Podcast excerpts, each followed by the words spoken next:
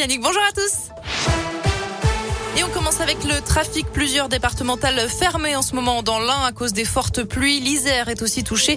Prudence sur les routes. À la une, coup dur pour les fêtards et les patrons de discothèques. Elles ne rouvriront pas le 6 janvier prochain comme c'était prévu. Jean-Baptiste Lemoyne, ministre délégué au tourisme, annonce qu'elles resteront fermées au moins trois semaines supplémentaires à compter du 3 janvier. Décision prise en raison de la flambée de l'épidémie de Covid en France.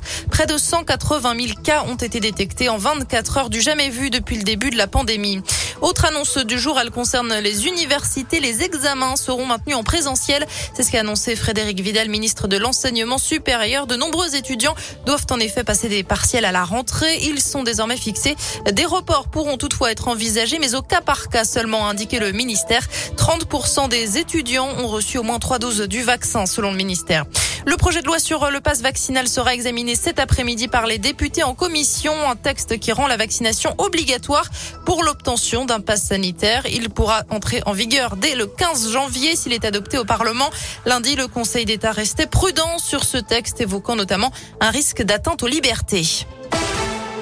Retour dans la région avec cet appel à témoins lancé après la disparition d'une adolescente de 15 ans à Amberieu en budget dans l'Ain. Marine a fugué de son domicile le 17 décembre dernier. Elle serait susceptible de se rendre à Lyon ou à Montpellier d'après les gendarmes. Vous trouverez sa photo, sa description et plus d'infos sur radioscoop.com. Elle a passé 368 appels aux pompiers en un peu plus d'un mois. Une femme de 42 ans habitant à Montluçon dans l'Allier a été condamnée hier à 10 mois de prison ferme. Elle a l'interdiction de séjourner dans le département pendant 5 ans. Récidiviste, elle a été maintenue en détention d'après le journal La Montagne. 19 animaux de compagnie sauvés près de Lyon. Véritable scène de désolation dans un appartement situé à Vaux-en-Velin.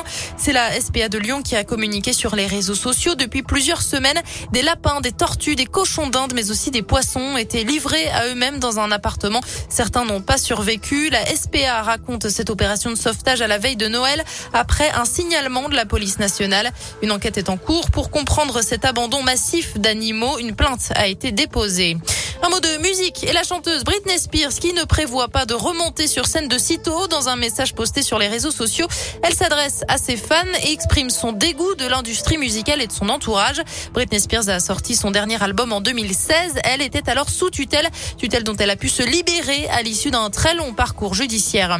Enfin en foot, Kylian Mbappé met fin aux rumeurs. Il finira la saison au PSG. L'international français était régulièrement annoncé au Real de Madrid.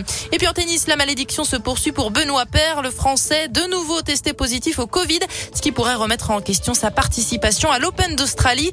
Le 46e mondial avait déjà été testé positif lors de l'US Open en 2020. Merci.